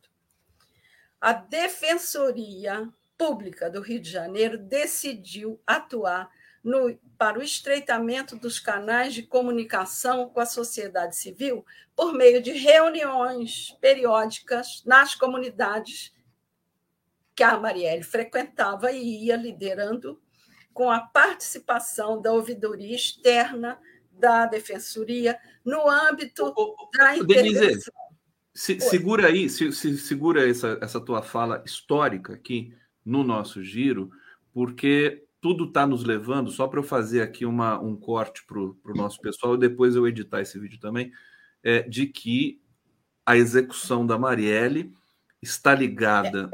Não, não, não, não, peraí, peraí, peraí. A, a Andrea Truz me mandou aqui um na tweet. frente da carroça. Calma, calma. Não, eu vou, vou antecipar aqui. É, esse é o tweet do, do da, da, Marielle sobre o Braga Neto, né? Dia e agora que o general. De fevereiro. 27 de fevereiro, exatamente. Tá aqui o tweet, André Truz me mandou. Obrigado, André Truz, um beijo para você. É, então vai lá, se, segue o fio, Denise, segue o fio. Segue o fio. No dia 25 de fevereiro, a Câmara Municipal formou Câmara Municipal, onde Marielle atuava como vereadora. Formou uma comissão para acompanhar a intervenção formada por 13 vereadores, entre eles Marielle Franco. No dia 27 de fevereiro, a Defensoria Pública da União do Rio de Janeiro criou um grupo de acompanhamento da intervenção, batizado de DPU mais Rio, pela proteção dos direitos do cidadão no Rio de Janeiro, e lançou um site para receber denúncias online. Tudo isso, Marielle, dentro. Tá? E na conclusão, estou acabando aqui, a conclusão do IPEA foi que é a seguinte, que embora não tenham sido objeto de presente relatório, as informações disponibilizadas pelo Instituto de Segurança Pública mostraram que ao longo da intervenção aumentou o número de homicídios decorrentes de ação policial no estado e que atingiram o recorde de 1.532 mortes só no ano de 2018.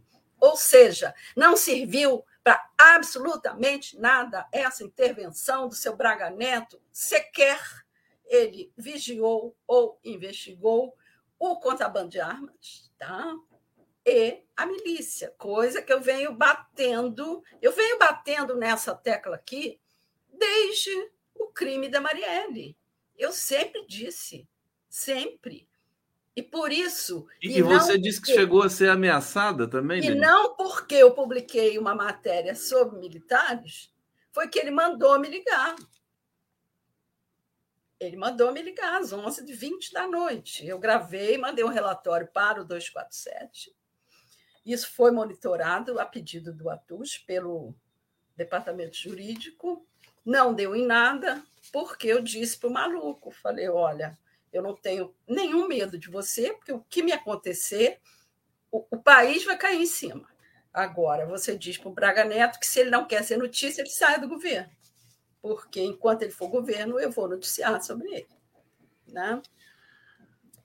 Então, assim, é, só para fechar, esse observatório, essa, esse relatório, diz no final o seguinte: que aí já tinha acontecido o crime da Marielle, evidentemente. Por outro lado, não foram observados iniciativas de investigação e esclarecimento de tais eventos que poderiam desencorajar o uso desproporcional da força pelas polícias em parte importante desse episódio, como foi apontado pelo Observatório da Intervenção e pela é, Ouvidoria Externa da Defensoria Pública do Estado do Rio de Janeiro. Ao longo da confecção do presente relatório, nos deparamos com as dificuldades práticas das ações das Forças Armadas em função em funções de segurança pública. Note-se também, no que diz respeito às investigações criminais, permaneceu sem conclusão ou encaminhamento até o final da intervenção um inquérito policial sobre o assassinato da vereadora Marielle Franco. É isso. Resumo da ópera. Assim, aquilo que eu ia dizer e você pediu para eu não antecipar, dar spoiler do, da, é, muito mais do que a, a milícia, a família Bolsonaro, é, está diretamente ligado com a execução da Marielle e do Anderson Gomes, essa intervenção militar. Não exatamente, não podemos olhar para o crime de Marielle Franco sem olhar o contexto de segurança pública do Estado do Rio de Janeiro que estava acontecendo naquele momento. Agora, você sentiu firmeza no, no, no, na investigação da Polícia Federal? Porque eles, inclusive depois da delação do Elcio, abriu-se todo um novo campo de, de possibilidades ali, né? E eles pois é, estão, é, mas que e, o, eles jornal parecem... Globo, que o jornal Oi? Globo hoje já está puxando para um novo desvirtuamento das é. investigações. Está é. puxando para o campo do jogo do bicho, está ligando o Macalé ao jogo do bicho, e o Macalé ao jogo do bicho, e o jogo do bicho teria matado a Marielle. Ora, vamos parar de brincar com esse caso? Vamos levar a sério essa investigação? Mas então. Vamos vou... caminhar pelo fio que nós precisamos caminhar? Sem dúvida, né? E a Globo fazendo o serviço sujo, como sempre. Agora, é, repito a pergunta é, os, os investigadores e o próprio, a própria postura do Flávio Dino me parece que não vai ter concessão, Denise. Não, não vai. Agora, peraí. Não podemos nos perder nas intermediárias. Porque tem gente puxando detalhezinho do carrinho, da plaquinha, do não sei o quê. Isso não importa. O que importa são três fatos. A intermediação do Macalé morto a atuação do Adriano morto, a atuação do, do Suel, um bombeiro que está vivo e que pode colaborar muito. E o Rony Lessa queria fazer uma delação e voltou atrás. Por quê? Porque essa informação vazou ele foi ameaçado. Fica muito óbvio para mim, não é teoria da conspiração, é entender como funciona esse submundo. E é assim que funciona. Então, se não derem todas as garantias para o Suel e para o Rony Lessa, não haverá mais delação, porque eles estão ameaçados. E se já morreram tantos, já ficaram tantos pelo caminho, né? por que não preservá-los agora que a gente está chegando tão perto? E por que é, já tem gente dando ataque de pelancas em, em, em eventos públicos. Bom, eu não disse nada, eu só acho, e acho principalmente que não devemos entrar nessa informação indevida, incorreta, de que houve uma tentativa de assassinato antes de fevereiro. Não, tudo que aconteceu nesse crime se deve a data de 16 de fevereiro, depois da intervenção. Olha só, enfim, a gente aqui, é, acho que a contribuição dessa análise da Denise, que não é de hoje, evidentemente, vamos fazer aqui jus também ao, ao momento que você é, é, vislumbrou, entendeu tudo isso aí. E na, o Paulo na me deu start ontem. E o Paulo Moreira Leite, todo o jornalismo aqui do, do 247, vamos, vamos dizer, vamos, vamos repetir, está fazendo um trabalho, né? A própria Andréa Trus me mandou o tweet agora, Sim. quer dizer, é um trabalho integrado, né? É um é trabalho de equipe, estamos todos mobilizados como assim como todo o campo progressista. Para não deixar, viu, Denise? Para não deixar isso morrer e desvirtuar. Para não deixar morrer e o governo bobear numa dessas, né? De, de, porque a Sim. mídia convencional ela está muito agressiva agora, porque ela, ela sentiu, ela sentiu a, a como, como a nossa voz da mídia é chamada independente é forte, né? A questão do Postman é evidente nesse sentido, é. né? A, a, a, Malu Gaspar foi lá, mas foi imediatamente desmentida. Limada. Oi? Foi limada. Foi limada, quer dizer, ficou uma vergonha. Deixa eu pegar o comentário aqui da, da Sônia Pinto Camargo. Ela diz: o Braga Neto seria interpelado pela Comissão de Fiscalização da Câmara de Janeiro com Marielle como relatora. Olha isso. O Ministério Público de Janeiro abriu inquérito contra a GLO. Muita coisa, portanto, acho que é, essa, essa informação né, do, do, do, caso, da delação do Elcio, acho que é um pontapé inicial. Não é que está chegando no fim. Eu acho Não. que abre agora mais trabalho ainda de investigação para a polícia. Ô, ô, ô, minha querida Denise, está tá chegando ao final o nosso papo.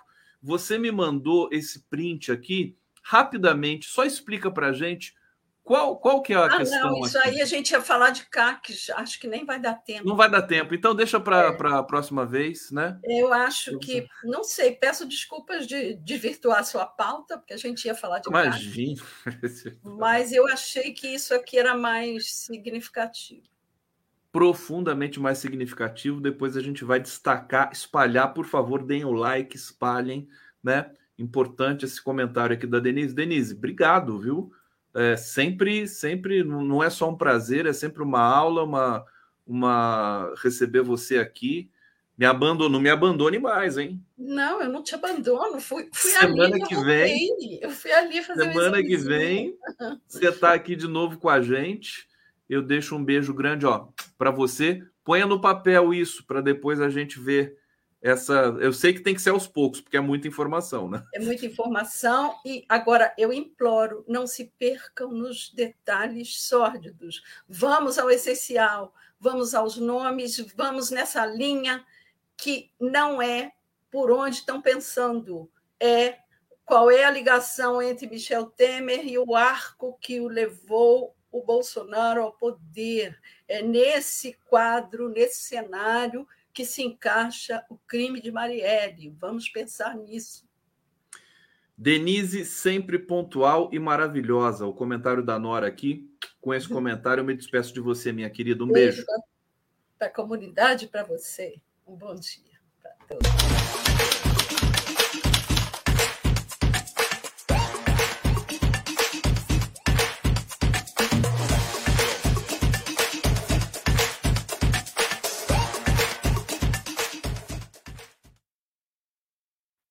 Meu querido Jorge Folena, seja bem-vindo aqui ao nosso Giro das Onze. É, não posso deixar de começar é, é, nossa resenha, nosso papo, Folena. Temos muito o que, o que dizer aqui, uma pauta importante, mas essas revelações da Denise são impressionantes, né? São, são...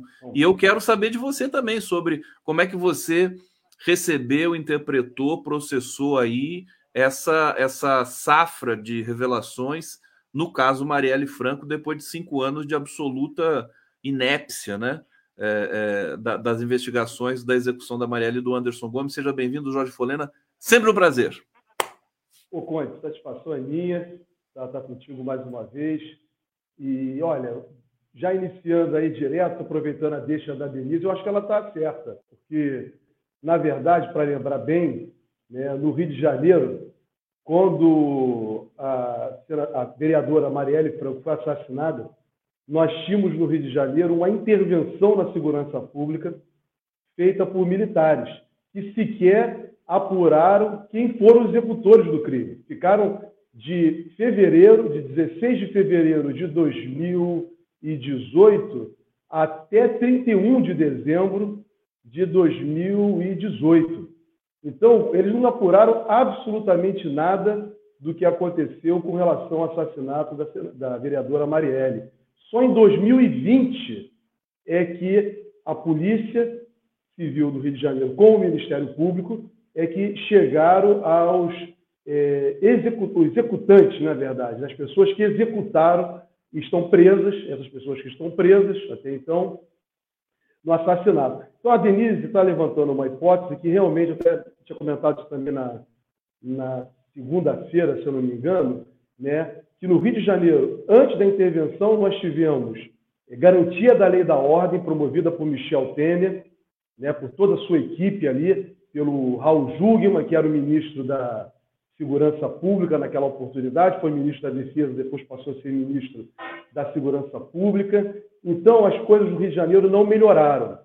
E eles fizeram depois essa intervenção na segurança, e isso é importante se apurar. Não estou aqui afirmando, né, não é possível afirmar nada com relação, isso cabe à investigação policial que está em curso hoje, muito bem entregue aí né, sob a liderança também, com a participação agora também da Polícia Federal. Mas isso não pode ser descartado, tá? porque, no mínimo, no mínimo, o interventor que foi ministro de Bolsonaro, que foi candidato a vice-presidente de Bolsonaro e quer se apresentar como candidato político, né, candidato a prefeito no Rio de Janeiro, a qualquer outro cargo, se revelou extremamente incompetente para aquilo que ele foi designado, que era a questão da segurança pública. Não, e hoje o giro está particularmente aqui, o giro das 11, sob o signo do girassol, está né, tá particularmente é, interessante, encadeado, porque o Arbex também falou da, da, ligação com o governo de Israel com relação a essa, a essa higienização urbana que se faz pelo mundo e a, a, a operação no Haiti. Né? Tá tudo interligado uma coisa com a outra de, de, de, de é, extermínio da população é, e que eles fazem lá, Folena, na, na, na, Palestina, quer dizer, os palestinos são cobaias dos israelenses.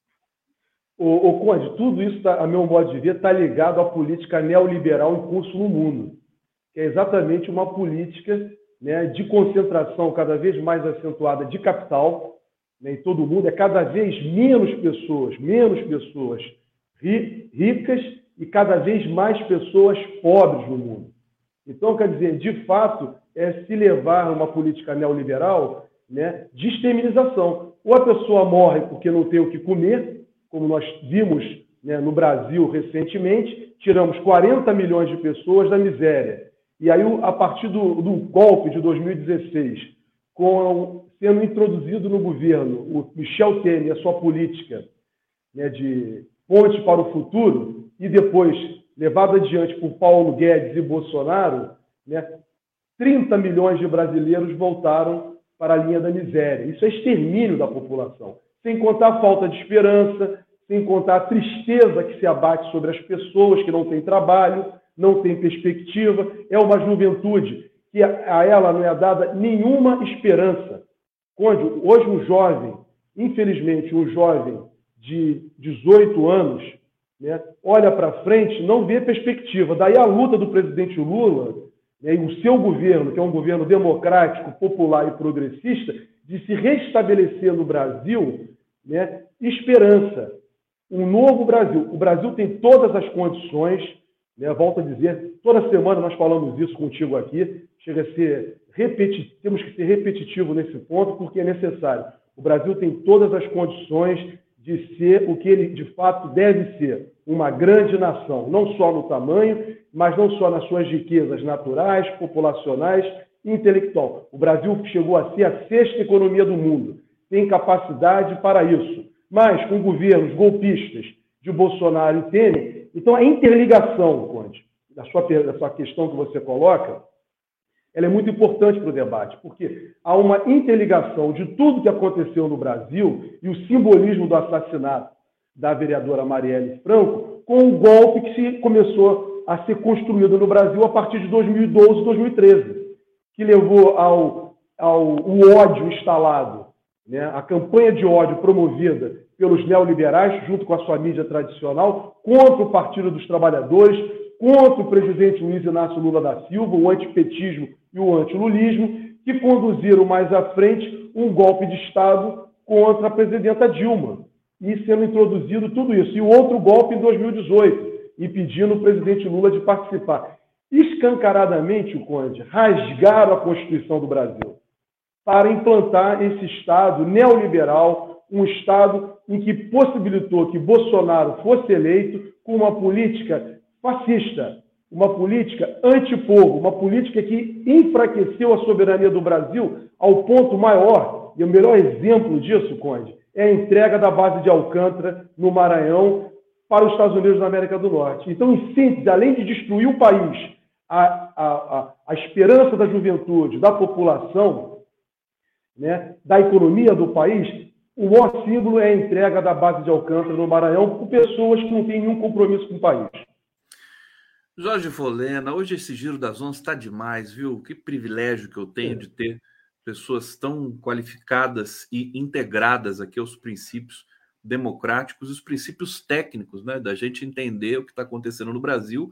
Aqui, o Jorge Folena invocando e trazendo à tona até a questão da sessão da base de Alcântara, que foi feita de maneira absolutamente avacalhada e sem discussão nenhuma com nenhuma instância da sociedade brasileira é, e que possivelmente tem de ser revista agora por esse governo. O Zé Bosco está dizendo aqui: não é questão de delação, é questão de manter o sigilo na investigação. É, falando sobre a questão da Marielle. Edson Antunes, uau! A Denise revela suspeita do Braga Neto envolvido na morte de Marielle. Quer dizer, é, toma cuidado né, também com a, as afirmações, ela está é, levantando, no, no, fim, no fim nos leva a crer que haja ligação e nós vamos respeitar aí a continuidade das investigações. Agora, uma coisa que me impressionou muito, Folena, e eu quero te ouvir porque você fez parte de todo esse a, a, o combate à Lava Jato também, desde o do princípio, você estava lá, é, e, e, tudo foi é, felizmente né, revelado, mas ainda nós temos lavajatismo corrente no Brasil, que precisamos ficar sempre alertas. Mas uma coisa que me impressionou foi o seguinte: o cuidado da Polícia Federal com a delação do Elcio Queiroz é, de colher a delação e de, e de é, é, cotejar, confirmar com outras, como a questão do, do táxi no Rio de Janeiro. Quer dizer, e, e, e, o Moro e o Dallagnol criticaram esse processo de delação ali do caso Marielle, porque eles fizeram as delações mais criminosas e sujas e nojentas da história da República, né? Delação é isso, né? Isso, como é, como é que você recebeu essa... O, o, o Conde, a Polícia Federal agora, sob a gestão de um governo democrático e popular, ela está atuando exatamente como tem que fazer. Ou seja, a delação é um instrumento jurídico, um instituto jurídico válido mas ele é válido apenas como um indício e não como prova absoluta. O que fez o Moro e a força-tarefa da Lava Jato, primeiro foi obrigar, chantagear, levar à exaustão, quase numa tortura psicológica, dito por muitos delatores posteriormente, agora já é, eles agora são testemunhas contra a Lava Jato, né, que eles foram levados à exaustão para dizer o que eles queriam. Quer dizer, aí essa delação ela não é uma delação válida, porque uma delação, para ser válida juridicamente, você tem que corroborar todo aquele, toda aquela narrativa apresentada pelo denunciante, né, numa confirmação dos fatos posteriormente. Então você diz lá, olha, no dia tal eu dei um telefonema, estava participando, aí cabe à polícia lá verificar. Teve o telefonema mesmo? É, a pessoa se deslocou, é fácil verificar isso hoje houve o deslocamento da pessoa para aquele local. Então, é uma delação, a delação, o próprio Supremo Tribunal Federal já definiu isso. A delação por si só não é prova. Conclusão de um processo criminal. Ela é um indício.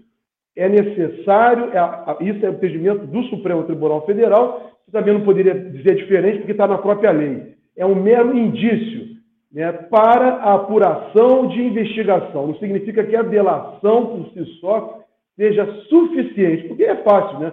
Aí qualquer um começa a falar, entregar um ou outro, Não, e, na Lava Jato, o, o, Folena, aconteceu isso. É, eram delações que eram ali, a gente sabe que teve até tortura psicológica ali, pressionavam os delatores, e aí davam tudo, soltava, botava tornozeleiro, o cara ia para casa, quer dizer, a delação do Wells também não, não entregou tudo para ele, né? Ele vai cumprir pena, vai ficar até lá, vai a júri popular, quer dizer, não tem, não tem conversa também.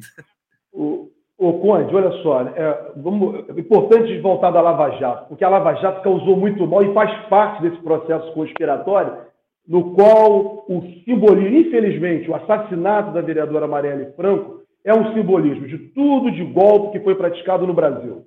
Então, é, além do assassinato, esse assassinato vem numa corrente de golpes praticados contra o país, no qual a Lava Jato participou diretamente. Isso está devidamente hoje comprovado. A Vaza Jato já demonstrou isso. Hoje, diversos delatores no passado se transformaram em testemunhas contra a Lava Jato e tem provas confirmando que aquela operação foi uma operação que jamais atuou dentro do devido processo legal. Jamais atuou. Nós não tivemos um juiz, não tivemos ali um representante do Poder Judiciário, uma pessoa que fosse imparcial. Era uma pessoa que era parcial e tinha interesses políticos. Tem que ser dito isso. E mais, tanto ele quanto o chefe do Ministério Público, por sucessivas vezes compareceram nos Estados Unidos da América do Norte diversas vezes compareceram no Departamento de Justiça americano. Ou seja, nós estamos diante de uma conspiração contra o Brasil, que está em curso desde 2013. Tudo isso, inclusive o governo de Bolsonaro, o governo de Temer, e tudo nós estamos colocando. É, é uma tentativa de destruir um país que estava dando certo, um país que estava prosperando e um país que tem todas as condições de se tornar, volta a dizer isso, volta a ressaltar. O tempo inteiro nós temos que dizer isso, Conde nós temos que levantar a autoestima do brasileiro, porque eles destruíram a autoestima do nosso povo. E o nosso povo permitiu que tudo isso acontecesse facilmente, porque foram 24 horas, 24 horas tomados por informações falsas, distorcidas por parte dos grandes meios de comunicação. Então, voltando à questão da delação, no caso da,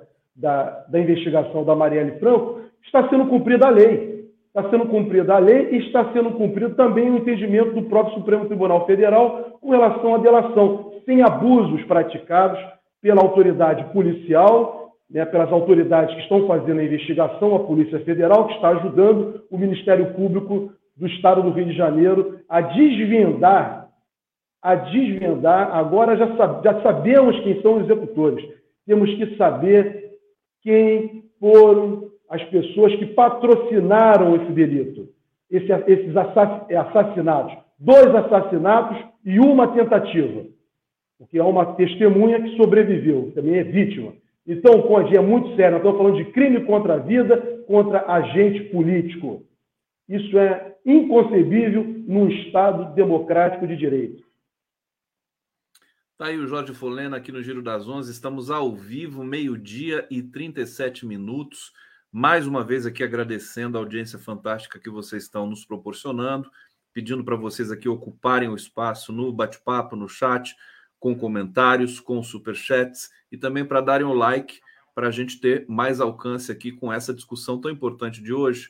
É, tá muito bom isso aqui. Ô, Folena, é, vamos falar um pouco da política de desarmamento é, o programa de segurança pública do governo, acho que eles chamaram de programa democrático, né? alguma coisa assim, é, e que foi apresentado com muita pompa e com muita. É, com muito cuidado pelo Flávio Dino, Flávio Dino, ministro que se destaca muito nesse governo, é, acho que ele capturou o discurso de segurança pública agora para a esquerda, o que é um fato inédito. Então, eu queria te ouvir um pouquinho sobre eh, as ações que foram ali determinadas do projeto do governo, do programa do governo eh, de desarmamento e segurança pública, muito elogiado por especialistas, e eh, saber se, quanto tempo, né? Por exemplo, as questões do, dos clubes de tiro também, que estão aí no horizonte, como uma espécie de foco mais dramático, né? Da propagação de violência, nesse sentido, violência armada. Jorge Folena, queremos te ouvir.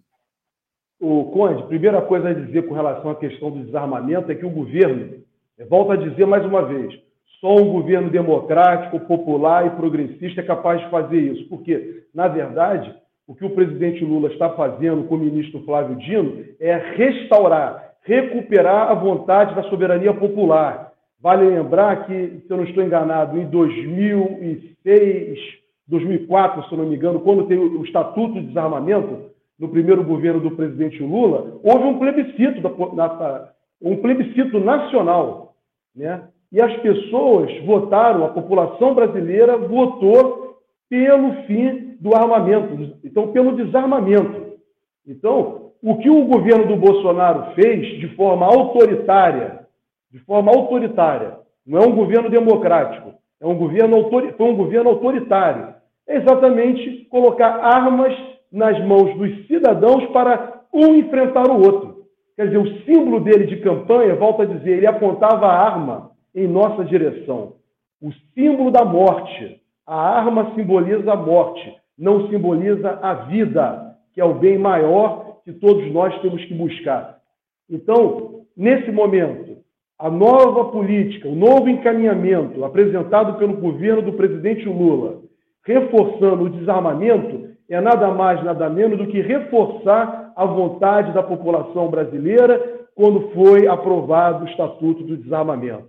Muito bem, fazer fiscalização sobre clubes de caça e tiro é necessário, porque, na verdade, Bolsonaro e seu governo com Paulo Guedes e os outros que incentivavam ações antidemocráticas, desde o primeiro dia de governo até o último dia de governo, eles é praticar um ato né, de armamento da população contra a Constituição, que não defende armamento de maneira alguma. Isso não é liberdade de expressão, que a Constituição fala na vida, na democracia, na dignidade humana. Mas, além disso, Conde, eles liberaram as armas e locais de venda para arma, sem nenhuma fiscalização por parte do poder público. Ou seja, nós ficamos quatro anos com o governo incentivando venda de armas sem fiscalização por parte do poder público. Tanto o Exército, que era o responsável de fazer a fiscalização, como a Polícia Federal, foram, foram desincentivados pelo governo de Bolsonaro, que se dizia que era o governo que não iria fiscalizar nada, que ia permitir que tudo acontecesse no Brasil. Outro exemplo disso é a questão ambiental ele desmontou toda a fiscalização ambiental e deu no que nós vimos: o aumento do desmatamento florestal, queimadas, porque é um governo, Conde, que tinha um pacto neoliberal, um pacto contra a vida. Isso tem que ficar claro. O neoliberalismo e o fascismo são faces que caminham juntas da mesma moeda. Então, Bolsonaro, ao não defender, ao defender armas, que gera violência, que cada um cuide de si, porque na verdade é isso que ele está propondo, dizendo para a população: tenha você uma arma para você se defender. Ele tira do Estado o que o Estado tem de mais forte. Porque o monopólio da segurança, o monopólio da violência, todos nós, como cidadãos, dentro de uma ordem constitucional democrática, entregamos ao Estado. Que não é para usar essa força de violência para nos reprimir, a todo e qualquer custo, mas para garantir a ordem, garantir a vida, garantir a estabilidade institucional do país e da sociedade. Mas o que o Bolsonaro fez foi o contrário. Volto a dizer e ressaltar: entrega de armas à população, como ele fez, foi exatamente né, incentivar o mais profundo do neoliberalismo. Quer falar, Conde? Não, e eu acho que é, eu, eu acho que tá é um trabalho que vai demorar, talvez, enfim, a coisa para uma década, né? Porque a, a, população brasileira foi armada de uma maneira. Quando a gente vê os dados, quando a gente vê os dados do Anuário de Segurança Pública, 75 mil estupros em 2022, é, sendo que isso são só os casos notificados. Quer dizer, cai, cai o queixo, quer dizer, o país com a maior, a maior violência do mundo. É, o desafio grande para o presidente Lula e para o Flávio Dino. Agora, eu acho que as pessoas certas estão no lugar certo. Eu nunca vi um, um, ministro da Justiça com a desenvoltura do Flávio Dino. É um cara que chama responsabilidade, tenho de dizer isso, né? Vai dar coletiva, não pede licença, mas é, é, é, tem um problema. Se o cara não pedir licença e fizer besteira, ele cai. Mas o, o, o Dino não pede licença e faz o correto, né? Você tem acompanhado isso? Você concorda, o, tem, Tem acompanhado e assisti hoje pela manhã, hoje, quarta-feira, dia 26, eu assisti no EGOV a entrevista dele. E foi exatamente como você falou. E convido todos que não assistiram a assistir. Está no YouTube do EGOV, fazendo aqui porque é uma oportunidade, é um ministro de Estado se comunicando com a população e explicando o que está fazendo. O que nós não vimos no governo de Michel Temer e muito menos no governo de Bolsonaro. Então, é um governo que tem um, uma, um viés democrático, explica para a população, como faz o presidente Lula, sempre o presidente Lula é o melhor comunicador né, que há no governo, mas é, esse é o papel de um governo. O governo tem que explicar para a população. E o Flávio Dino faz isso muito bem, Conde. E tem uma atuação com o ministro da Justiça, a meu juízo, exemplar. Exemplar. Agora, quero aproveitar, Conde, você falou uma coisa, queria destacar. Você disse o seguinte, que a população está armada. Eu diria o seguinte, não, a população pobre não está armada. Que a população pobre no governo de Bolsonaro e no governo de Michel Temer sequer teve salário justo para poder comprar alimentos. As pessoas passaram fome, tiveram muitas dificuldades, inclusive a classe média, para comprar alimentos necessários para a vida, para sobreviver, para si e suas famílias. Então, as pessoas, Conde, eu não acredito que as pessoas, a população, tenha, esteja armada. Quem está armado, Conde, é isso que o Bolsonaro possibilitou, é que pessoas com muito dinheiro pudessem comprar armas e facilitar o tráfico de armas internamente com a proteção do Estado brasileiro. Isso é muito grave. E isso teria que ser investigado, aí sim, não pelo governo, para não achar que é uma ação de governo contra governo. Isso é uma ação que deveria ser investigada, a meu juízo, pelo Tribunal de Contas da União, pelo Ministério Público, que são órgãos autônomos para fiscalizar. A partir de que momento que um governo pratica um desvio de finalidade da sua função de governar para entregar armas à população? A que população? Uma pequena, pequena paralisação aqui no, no sinal do Folena. Já deve estabelecer. Alguém deve ter ligado para o Folena. Vamos aguardar um pouquinho aqui. É, fantástico, né? Esse programa de hoje, gente. Eu estou tão, tão feliz, orgulhoso aqui, inclusive de toda a integração realmente do jornalismo aqui do 247. É um tema à parte que eu vou querer tratar, inclusive amanhã. Eu acho que caiu, aí, caiu, caiu, caiu, rapidamente, mas pode então, retomar. Então, vou voltar aqui, vou voltar. Então, eu estava falando que é necessário fazer uma investigação para apurar o desvio de finalidade governamental de Bolsonaro e do Ministério da, Justi da Ministério da Justiça e Segurança Pública, que inclusive o Sérgio Moro fez parte e atuou. Atuou e colaborou para esse armamento, inclusive ele falava em aumento de pena contra a população pobre. Ele não falava em aumento de pena contra exatamente essas pessoas que puder, poderiam se beneficiar, pessoas que praticaram homicídios contra políticos, no caso da senadora Marielle. Isso você nunca viu o Sérgio Moro fazer defesa. Ao contrário, ele só faz defesa daquilo que é contra a população pobre, contra a soberania do país, contra a democracia. Esse homem tem capacidade de fazer isso todo o tempo, e não podemos esquecer. Então, quero dizer, Conde, que o Bolsonaro, ao fazer essa política de, de armamento, ele não estava armando a população, ele estava armando grupos particulares econômicos que tinham interesse nisso. Ele facilitou muito provavelmente, isso que tem que ser investigado, né, eu volto a dizer, é um papel para o Tribunal de Contas da União, é um papel para o Ministério Público Federal, que são órgãos autônomos,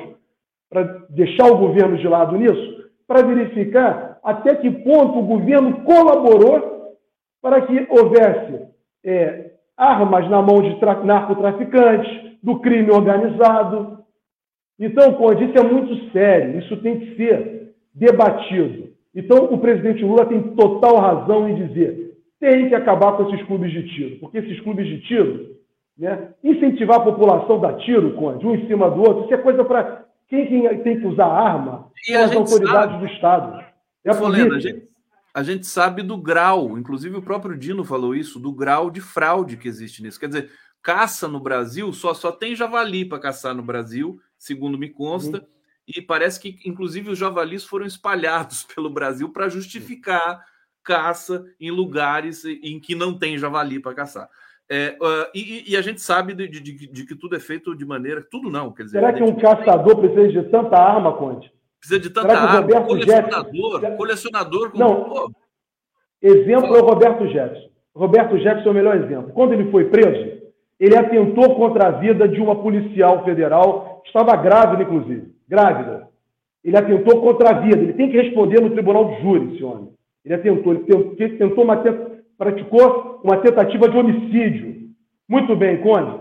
A quantidade de armas que tinha e de munição na casa do Roberto Jefferson é injustificável um cidadão comum e aquela quantidade de arma, Conde. Caçador, Conde. História é essa? Caçador tem arma? História é essa? Tem uma, um, pode ter uma espingarda ou outra, mas que isso? Entendeu? Quer dizer, isso é desvio de finalidade. É isso, não é isso que a Constituição brasileira visa garantir, Conde. Não visa nada disso. Eles desviaram, eles se, eles se valem de princípios liberais como liberdade, liberdade de expressão, liberdade econômica, para praticar abusos, desviar a finalidade e atentar contra a vida das pessoas e do própria, da própria democracia do país. Tá aí o Jorge Folena dando esse recado aqui contundente. Folena, então, só, só para só repassar aqui, é o TCU e qual outro órgão que tem que investigar? Eu estou sugerindo o Ministério Público, porque eu estou sugerindo órgãos, órgãos independentes. Eu não quero fazer aqui dizer o seguinte: olha, é, o pai o governo investiga. Coloca na mão de órgãos independentes com previsão constitucional, porque se foi o governo, o governo do Bolsonaro, o Ministério Público tem ação sobre o governo, fiscalizatória fiscalizatória sobre atos do governo. E o Ministério Público Federal, porque é um órgão independente para isso. O Ministério Público está aí para isso. Também. Agora está tá aí para isso, mas eh, justamente no momento sensível, talvez possa ser o nosso último tema aqui. Antes, deixa eu ir para o bate-papo. É, Alexandre Swertz está dizendo aqui. Conde, um programa como nenhum outro, incrível, o histórico para referências de, eh, para referenciar é, diálogos democráticos. Hoje está demais mesmo. É, Norma Serra não é ser contra a delação, mas a forma com que ela é obtida com ameaças, benefícios redução de pena. Francisca Paula, parabéns, Conde, pelo excelente trabalho. 247 é o único canal que eu assisto. Toda a equipe está de parabéns. E Ana Cristina Lobet, ou Lobet, esclarecedor, revelador, fantástico esse programa de hoje. Obrigado. Vocês é que fazem esse programa.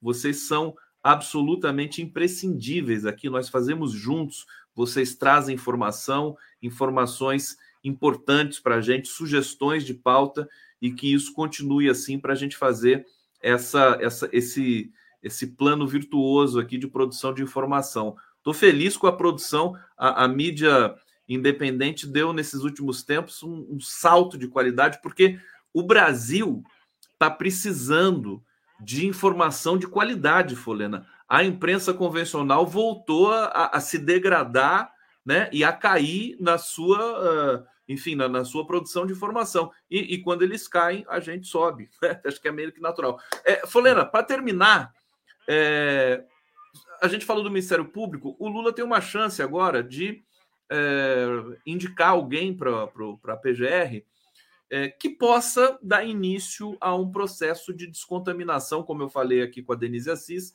do Ministério Público como um todo, que ficou aí tomado pelo lavajatismo, essa doença terrível. É, o que, que você pensa a respeito disso, das possibilidades pela frente com relação a isso? Pode rapidamente falar sobre essa questão. Eu vi aí você falar da norma Serra.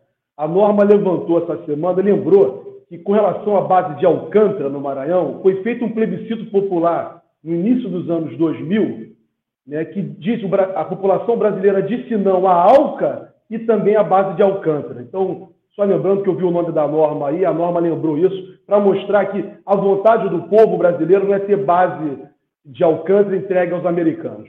Agora, com relação ao Ministério Público Federal, o, o Conde, olha, é importante dizer o seguinte: o presidente Lula, né, como, como escolher um ministro da Suprema Corte, não é uma coisa simples, não é um republicanismo puro, como já aconteceu anteriormente e vimos no que aconteceu, no que ocorreu.